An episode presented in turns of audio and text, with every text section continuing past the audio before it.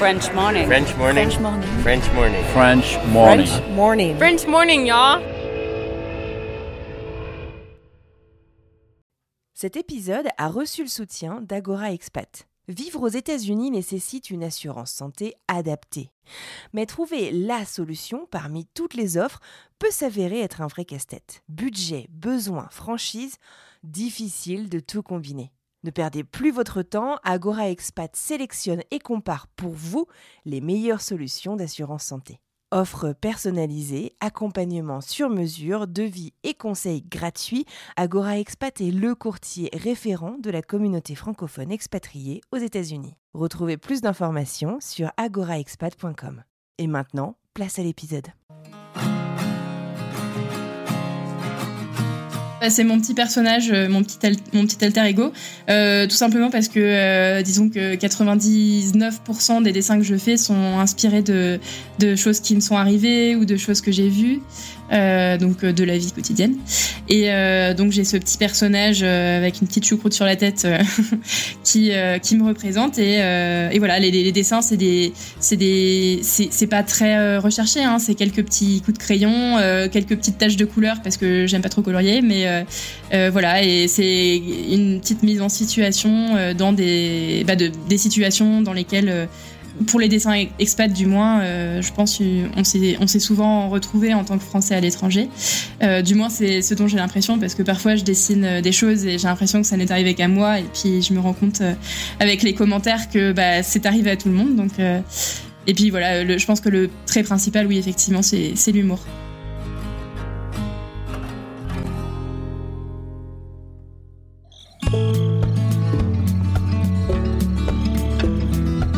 L'auteur Alan Bennett disait Un livre est un moyen d'enflammer l'imagination.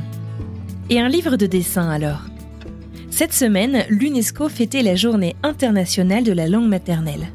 Cette journée est l'occasion de reconnaître l'impact positif des langues et du multilinguisme sur l'inclusion. On parle de langue maternelle car beaucoup d'entre nous qui écoutons ou qui parlons dans ce podcast vivons dans un pays dans lequel on ne parle pas notre langue maternelle au quotidien. Et si vivre à l'étranger peut changer la façon que l'on a de s'identifier à notre pays d'origine, cela peut aussi impacter grandement notre façon de parler notre langue maternelle. On prend un accent qui n'est pas le nôtre, on perd ses mots, on mélange aussi parfois. S'il y a bien une personne qui dépeint avec précision mais aussi avec beaucoup de talent et d'humour notre façon de vivre à l'étranger et de parler français, eh bien c'est Clémentine Latron. À la base, Clémentine est traductrice, mais le dessin l'a toujours quelque peu taquinée. Et un jour, elle s'est emparée d'un crayon pour raconter la vie des expats, sa vie, avec un humour décapant et des traits efficaces. Et vous allez voir que l'histoire de Clémentine est une jolie leçon à écouter sa petite voix, puisque cette idée l'amènera très loin. C'est d'ailleurs grâce à celle-ci que Clémentine a pu entamer une reconversion pleine de sens vers le dessin. Je suis Anne-Fleur Andrely, vous écoutez French Expat, un podcast de French Morning.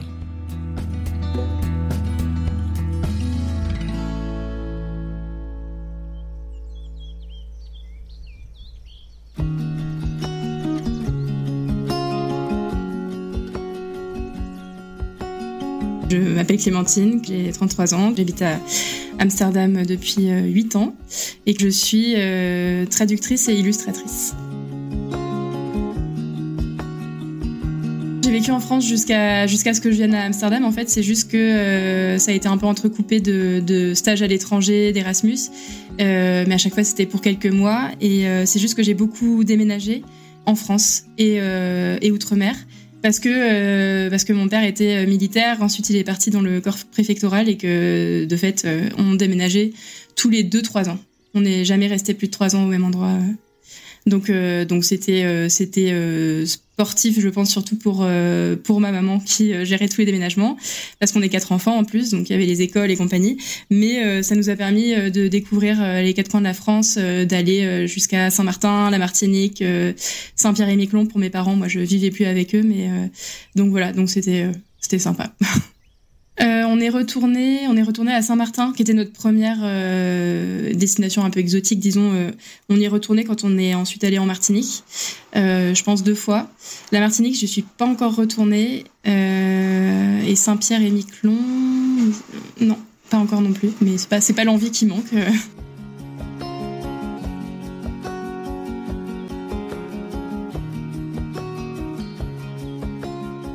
Donc Clémentine a beaucoup voyagé en France et autour du monde jusqu'à s'installer à Amsterdam. Une fois le lycée terminé et le bac en poche, la voilà qui se lance en classe préparatoire et qui commence à s'intéresser aux études qui lui permettront de devenir traductrice professionnelle. J'ai passé mon bac, j'ai fait une, prépa littéraire. J'ai même fait trois ans de prépa parce qu'en fait, au bout de deux ans, je, savais toujours pas vraiment ce que je voulais faire. Et, et au bout de trois ans, j'avais euh, euh, c'était même pas vraiment dans l'optique de vraiment passer les, concours, les concours de Normal Sup, c'était plus euh, parce que je savais que j'aurais une équivalence euh, à l'université. C'est seulement à la fin de ma deuxième année de prépa que j'ai eu une, vague idée de ce que je voulais faire, c'est-à-dire de la traduction, parce que j'ai entendu parler d'une école de traduction à Paris, l'ISIT, et, voilà, je savais que je pouvais euh, présenter un dossier pour y entrer sur euh, dossier après en fait une autre année de prépa, donc c'est ce que j'ai fait.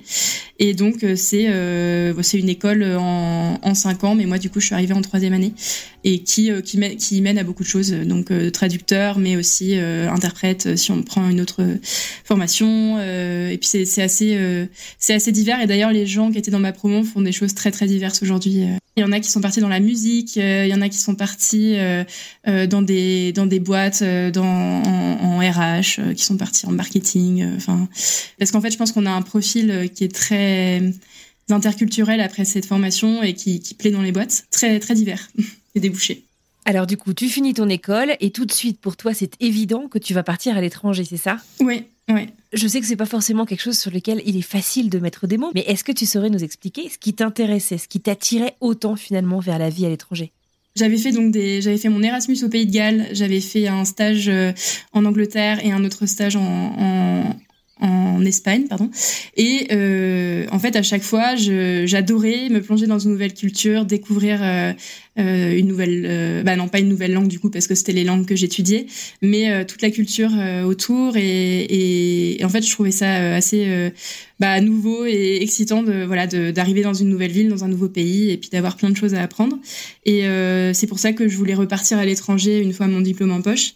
Euh, je me suis pas facilité dans la tâche dans, dans le sens où j'avais un peu des j'étais un peu euh, en mode euh, candidature spontanée, euh, voilà, dans des boîtes qui, qui m'intéressaient et bon ça ça marche pas plus trop à notre époque donc j'ai mis un peu de temps à à trouver pardon quelque chose et j'ai fini par par trouver un, un, poste de rédactrice et un peu traductrice dans une, une agence de voyage en ligne à Amsterdam. Euh, donc euh, voilà, mais je vivais pas, je visais pas spécialement Amsterdam. En fait, je visais plutôt le, le, le Royaume-Uni.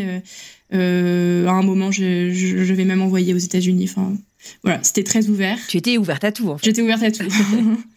Et tu connaissais un peu Amsterdam, les Pays-Bas avant d'y aller? Euh, je connaissais euh, Amsterdam et peut-être une ou deux autres villes euh, parce qu'en Erasmus, je me suis fait des très bonnes copines néerlandaises que je continuais à voir et que je continue toujours à voir. Et donc, je savais que la ville me plaisait beaucoup. Et, euh, et je dois dire que aussi euh, l'idée d'apprendre une nouvelle langue euh, me, me, plaisait bien, même si c'était pas du tout une langue que je que j'avais en tête. Euh, mais mais voilà, donc donc voilà, je partais pas non plus totalement dans l'inconnu avec Amsterdam. Génial. Et alors aujourd'hui, alors combien de langues est-ce que tu parles? Donc j'ai entendu dire que ça y est, le néerlandais fait aussi partie de tes services de traductrice. Donc c'est une langue que tu maîtrises. Il y a quoi d'autre? L'anglais, l'espagnol, l'allemand? Non, euh, anglais, espagnol et néerlandais du coup.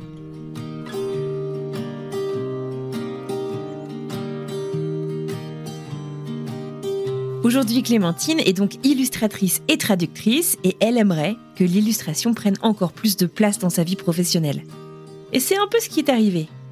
Il y a huit ans, un magazine plutôt connu du nom de Courrier International est venu frapper à sa porte.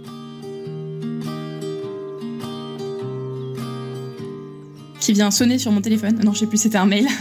euh, oui, parce qu'en fait, il lançait une, euh, il lançait Courrier Expat, qui est un site euh, qui regroupe voilà des, des, articles sur l'expatriation et qui voulait s'entourer de, de blogueurs en fait dans différents pays.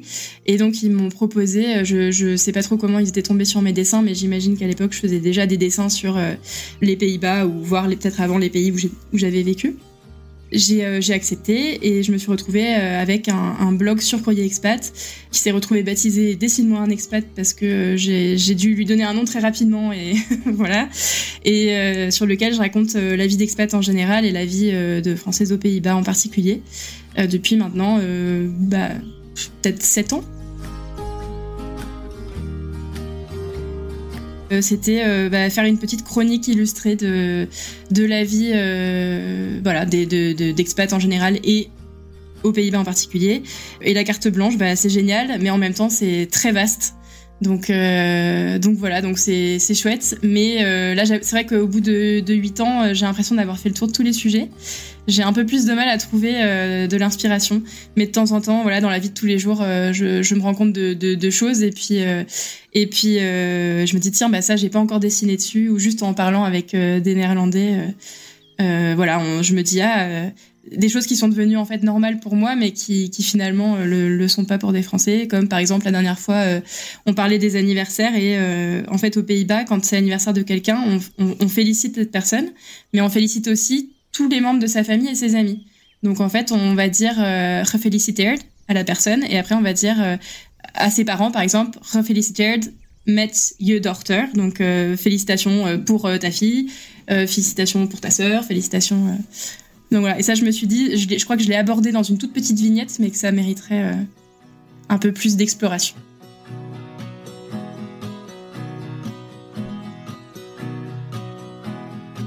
La question du recul, en fait, elle est aussi vachement intéressante parce que j'imagine qu'au bout de huit ans sur place, euh, t'es plus surprise par les mêmes choses, en fait, finalement. Comment est-ce que tu fais pour garder, j'allais dire des yeux frais en français, fresh eyes, euh, un, regard neuf, en fait, finalement, sur tout ce que tu découvres? Comment est-ce que tu fais pour, euh, euh bah voilà, pour, pour, te renouveler, du coup, finalement? Oui, j'ai un regard peut-être un peu moins, un peu moins nouveau euh, sur, sur les Pays-Bas. Euh, et ça, je me rends compte quand je voyage, justement, quand j'arrive dans un autre pays et où là, j'ai plein d'idées qui fusent parce qu'il y a plein de trucs que je connaissais pas, euh, que je découvre. Euh, mais malgré tout, euh, voilà, c'est c'est pas en huit ans qu'on qu'on découvre une culture en, en profondeur, euh, enfin à 100%. Donc maintenant, c'est plus au détour de conversation. C'est en parlant soit avec des Français, soit avec d'autres étrangers ou avec des Néerlandais qu'il y a des choses qui, qui sortent et, et, voilà, des, qui me donnent des idées. Mais euh, oui, c'est vrai qu'il y a plein de choses qui au début m'auraient étonné, qui maintenant font complètement partie de mon quotidien. Euh, donc, euh, donc bon.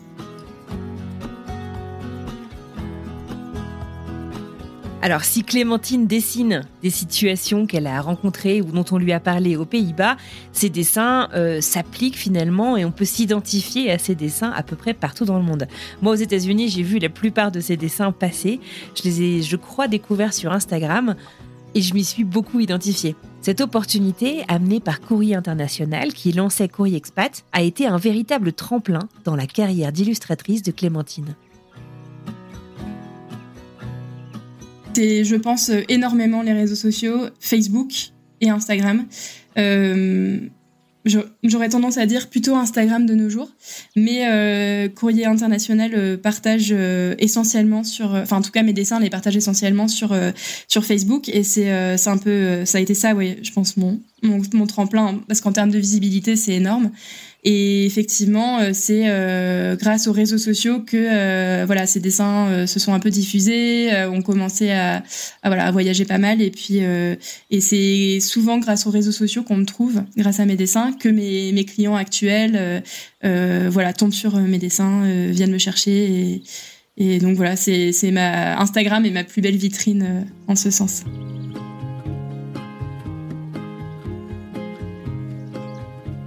Et avant que Courrier Expat ne rentre dans la vie de Clémentine, quelle était la place du dessin finalement dans son quotidien? J'ai lu quelque part une anecdote. Clémentine avait deux ans, elle dessinait sur un mur chez ses parents, et quand ses parents sont arrivés, ils n'étaient pas contents, elle a balancé, elle a dit que c'était sa petite sœur qui avait, euh, je sais plus, euh, quelques mois, qui est donc clairement pas capable de tenir un crayon. Mais entre-temps, il s'est passé quoi?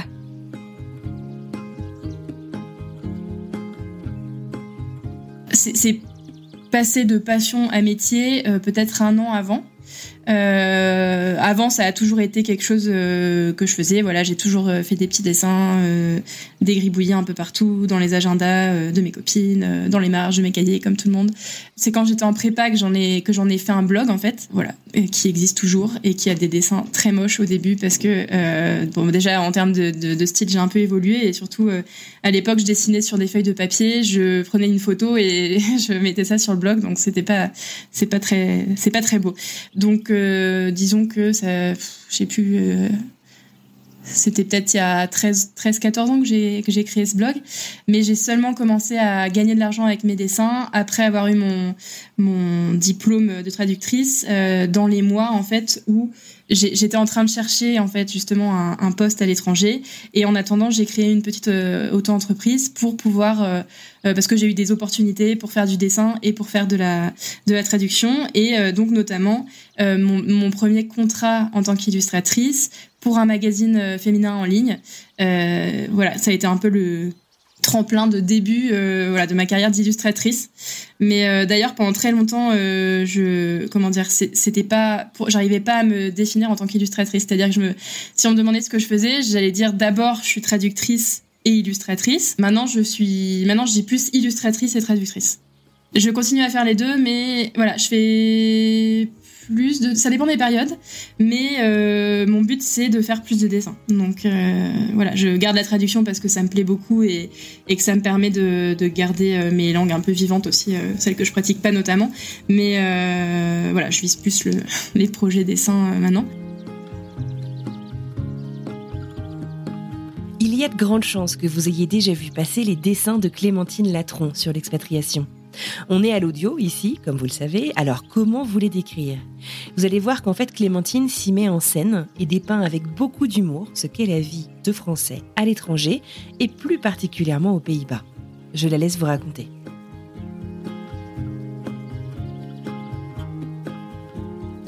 Bah, c'est mon petit personnage, euh, mon petit, mon petit alter ego. Euh, tout simplement parce que, euh, disons que 99% des dessins que je fais sont inspirés de, de choses qui me sont arrivées ou de choses que j'ai vues. Euh, donc euh, de la vie quotidienne. Et euh, donc j'ai ce petit personnage avec une petite choucroute sur la tête qui qui me représente. Et, et voilà les, les, dessins c'est des c'est des c'est pas très recherché hein, c'est quelques petits coups de crayon, quelques petites taches de couleur parce que j'aime pas trop colorier mais voilà. Et c'est une petite mise en situation dans des bah, de, des situations dans lesquelles pour les dessins expats du moins, euh, je pense on s'est on s'est souvent retrouvé en tant que Français à l'étranger. Euh, du moins c'est ce dont j'ai l'impression parce que parfois je dessine euh, des choses et j'ai l'impression que ça n'est arrivé qu'à moi et puis je me rends compte avec les commentaires que bah, c'est arrivé à tout le monde. Donc et puis voilà, je pense que le trait principal, oui effectivement, c'est c'est l'humour je pense que j'ai pas mal de gens qui me suivent qui sont pas du tout, euh, qui sont pas à l'étranger parce que je, donc je dessine pas uniquement des situations euh, de vie d'expat. Euh, mais oui, j'ai souvent des retours. Euh, les gens sont très gentils, laissent des commentaires, euh, m'envoient des messages en privé, des, des, photos de mes bouquins qu'ils ont achetés. Enfin, c'est, c'est hyper sympa et c'est rigolo parce que aussi les, enfin parfois je fais des, des, appels à, pas des appels à témoins, mais je demande aux gens si euh, telle ou telle situation leur est arrivée ou de me voilà est-ce que est-ce qu'ils ont des, des, situations similaires à, raconter et, et, en fait euh, bah, ils ont toujours plein plein de trucs euh, et plein d'idées. Donc en général quand je lance des des comment dire des petits sondages comme ça après j'ai j'ai de quoi faire en termes de dessin pour quelques semaines. Donc voilà c'est non, c'est sympa. Justement, les réseaux sociaux permettent aussi justement de d'avoir ce retour et de communiquer avec euh, les, gens qui lisent, euh, qui lisent mes dessins. Donc ça, c'est cool. Et de cette première collaboration, une collaboration importante donc dans la carrière de Clémentine, vont découler deux livres. Bah, le premier, euh, c'était pas, c'était pas en rapport avec l'expatriation. C'était euh, euh, mon, mon, éditrice m'a trouvé avec un dessin que j'avais fait sur les expressions, parce que j'aime aussi beaucoup les expressions, les illustrer, les expressions du sud de la France. J'avais appelé ça les expressions de Marcel Pagnol. Et en fait, elle m'a, elle les a trouvées sympas et elle m'a proposé de faire un tour de France justement des expressions rigolotes, des expressions françaises, illustrées. Donc euh, bien sûr, j'ai pas dit non. Et euh, donc ça c'est le premier livre qui s'appelle Le Tour de France des expressions régionales qui malheureusement est épuisé, mais ça veut dire qu'il s'est complètement vendu, donc ça c'est cool. Mais a priori, il sera pas pas réédité. Donc ça c'était le premier. Et l'année suivante, euh, j'ai pu faire paraître aux mêmes éditions, les éditions First, un petit recueil de mes aventures sur Courrier Expat justement, qui s'appelle Les Expats. lui, il marche bien pour l'instant. Et puis, puis après, ça s'est enchaîné. En fait, l'année d'après, j'ai illustré un petit, un petit, on avait ça, un carnet de recettes pour enfants. et l'année dernière, alors là, c'était explosion. j'ai j'ai illustré je sais pas, 3, 4, 5, à peu près 5, livres pour, pour, pour ados et aussi sur le sommeil des, le sommeil des bébés. Et, et j'ai écrit un guide d'Amsterdam euh, et illustrer euh, toute la collection, enfin toute la collection, les quatre titres de, la petite collection euh, lancée par Hachette, qui s'adresse aux, aux, jeunes de 25 ans à peu près. voilà, c'est une nouvelle, nouvelle cible, nouvelle collection. Donc voilà, c'était, ça s'est un peu emballé l'année dernière, mais donc et tout ça, voilà, tout ça, c'est venu des dessins postés sur sur les réseaux sociaux. C'est comme ça qu'on m'a trouvé à chaque fois, donc enfin, c'est assez dingue.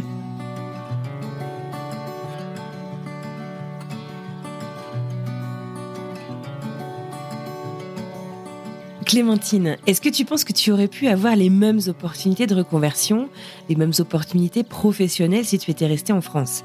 Alors forcément, peut-être pas en rapport avec l'expatriation, puisque c'est un sujet que tu vis et que tu racontes, mais je me demande quelle est la place finalement de cette vie à l'étranger dans les trajectoires pro et personnelles de ta vie? Je pense qu'elle est quand même assez, euh, importante. Déjà parce que euh, bah, Courrier Expat a été un très gros tremplin. Donc euh, ça, c'est déjà, euh, ça aurait été difficile à retrouver avec un autre média, je pense.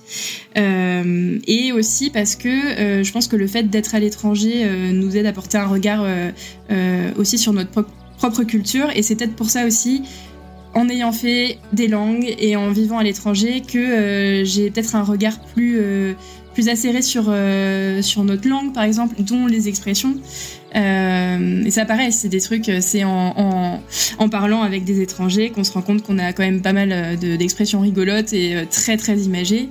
Euh, donc je pense que si, si le fait d'être à l'étranger joue quand même une grande part dans euh, bah, jusqu'où j'en suis arrivée aujourd'hui, je pense.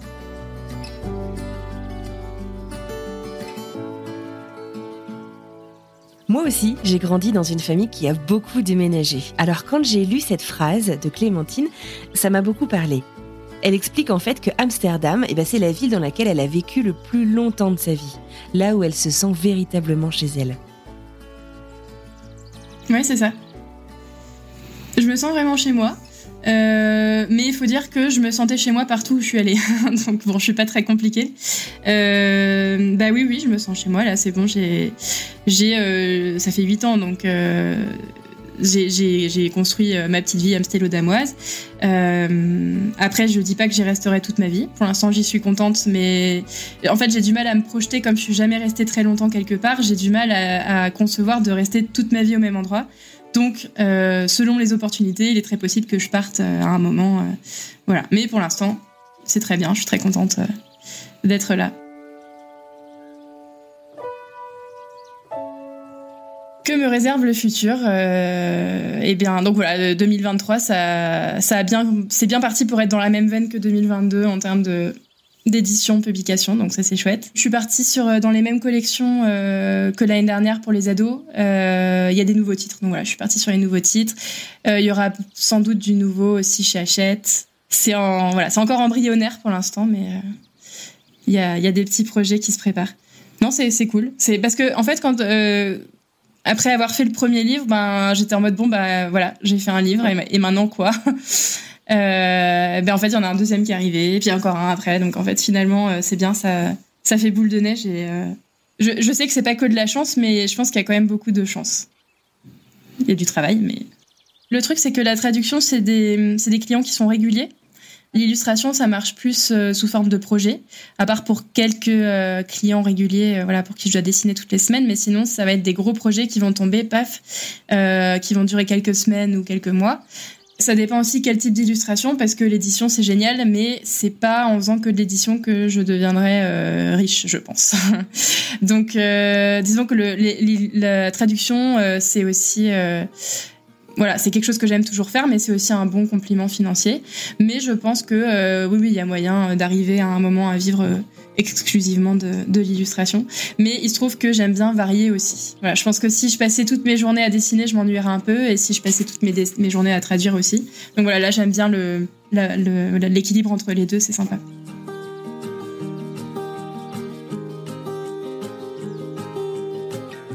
Après huit ans passés à l'étranger, y a-t-il quelque chose, un conseil, que Clémentine aimerait se chuchoter à l'oreille de la Clémentine qui venait à peine de s'installer à Amsterdam Je sais pas, vie, pro, je pense que peut-être que je me conseillerais de d'oser plus, d'être plus force de proposition, parce que finalement, euh, je me rends compte que, ça marche. Euh, voilà. Euh, après, le, à Amsterdam, je pense pas que je ferais les choses différemment, donc je sais pas si j'aurais vraiment de conseils à à me donner. Euh, non, alors si c'était pour des gens qui arrivent à Amsterdam, mais pas moi, je leur dirais de, s'y prendre très très longtemps à l'avance pour chercher un logement parce que c'est de plus en plus compliqué. Mais euh, moi, pareil, j'ai eu de la chance en fait, donc euh, j'ai trouvé assez rapidement et c'est, je pense, au niveau de Paris et Londres là, en termes de prix et de difficulté.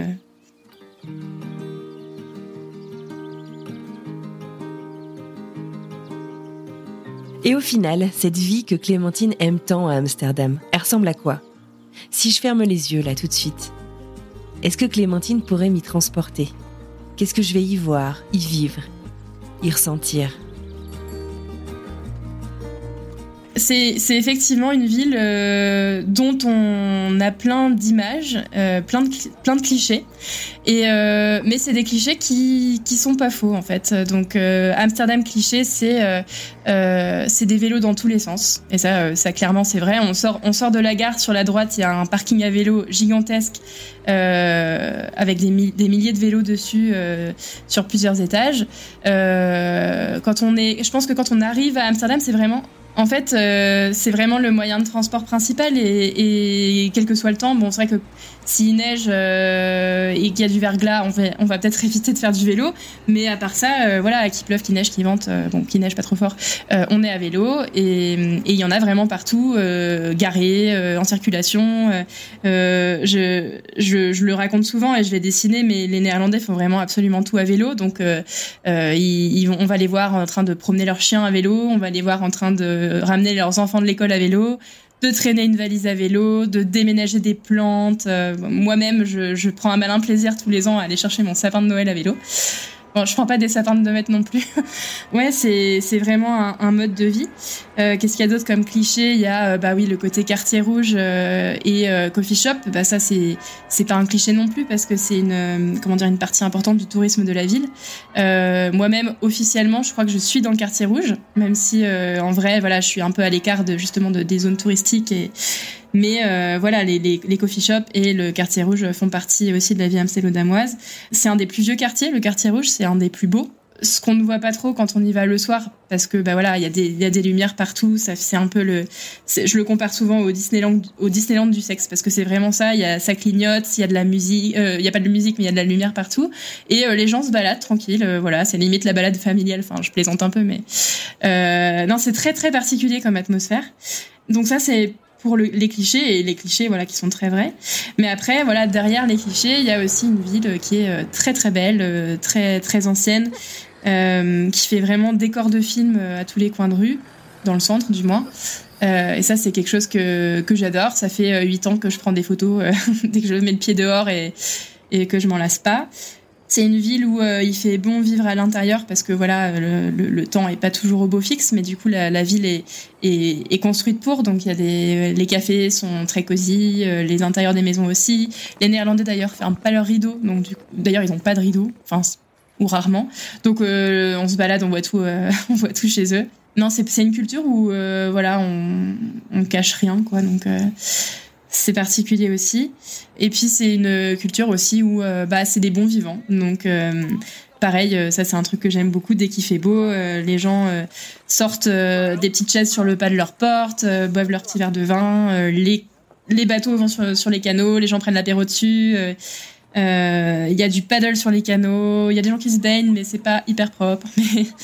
Euh, voilà, c'est une ville qui est à taille humaine et où je suis vraiment vraiment bon vivre. Donc, euh, je pense que c'est ça aussi qui m'a retenu euh, depuis toutes ces années. Et puis euh, le pays est tout petit, donc en fait on prend le train, on est à la plage en une demi-heure. bon, c'est pas les, pas la Méditerranée, mais c'est quand même chouette. C'est c'est marrant parce que c'est pas un pays qui est sur, enfin c'est pas c'est pas le genre de pays où les les gens vont se dire quand ils sortent de leurs études, ah, j'ai envie d'aller aux Pays-Bas. Enfin, en tout cas, de mon expérience, c'était pas ça. Mais euh, c'est euh, c'est un pays et une ville qui gagne à être connue justement euh, pour toutes ces raisons. Et et je connais très peu de personnes qui n'ont pas aimé vivre à Amsterdam. Il y avait quoi ramener hyper typique bah, Les gens ramènent souvent des bulbes de tulipes, par exemple, des bulbes de fleurs, du fameux marché aux fleurs flottants qui, euh, je pense, en déçoit pas mal parce que on, s'imagine un marché euh, de fleurs coupées, mais c'est essentiellement des bulbes. Il y a peut-être un marchand qui vend des fleurs coupées. Donc euh, des bulbes de fleurs, du, fromage. C'est c'est la patrie du Gouda, qu'on prononce pas Gouda mais Gouda. J'en ai fait un dessin aussi. Et le peintre Van Gogh aussi, se prononce pas Van Gogh. Si vous dites Van Gogh à un néerlandais, il va pas comprendre, c'est Van Gogh. Van Gogh. Euh, voilà, donc euh, donc du, fromage. Il y a quoi? Il y a des petites euh, des petites gaufres plates, voilà des spécialités quoi. Des gaufres plates qui s'appellent les Stroopwafels euh, qu'on trouve au supermarché et qui sont très bonnes. J'ai pas le droit de rentrer chez moi sans en rapporter un paquet pour mes sœurs en général. ouais. Bon, en général, c'est des spécialités locales en fait à manger. Ou...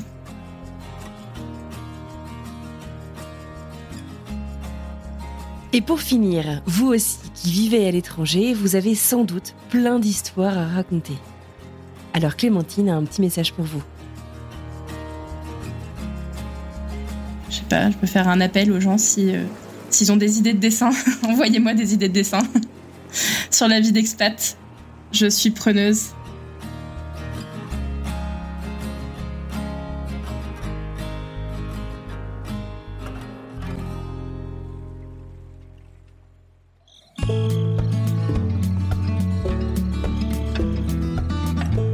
Voilà, c'est terminé pour aujourd'hui. Clémentine, je t'adresse un grand merci pour ce très chouette moment passé ensemble et je vous remercie vous aussi, chers auditeurs et auditrices, de nous avoir écoutés jusqu'au bout. Si vous souhaitez retrouver plus d'informations sur Clémentine et son travail, ses dessins, je vous invite à consulter son site internet, dont je vous mets le lien dans la description de cet épisode, ou à la suivre directement sur Instagram. Vous allez voir, vous ne devriez pas être déçus, il y a de très très chouettes dessins.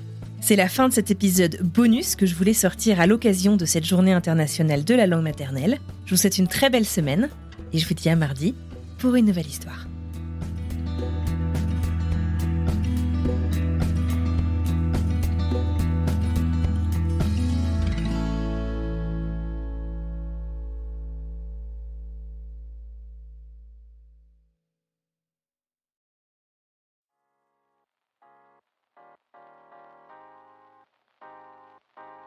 Vous venez d'écouter un podcast réalisé par moi-même, Anne-Fleur Andrely, mixé et habillé par Alice Krief et produit par French Morning.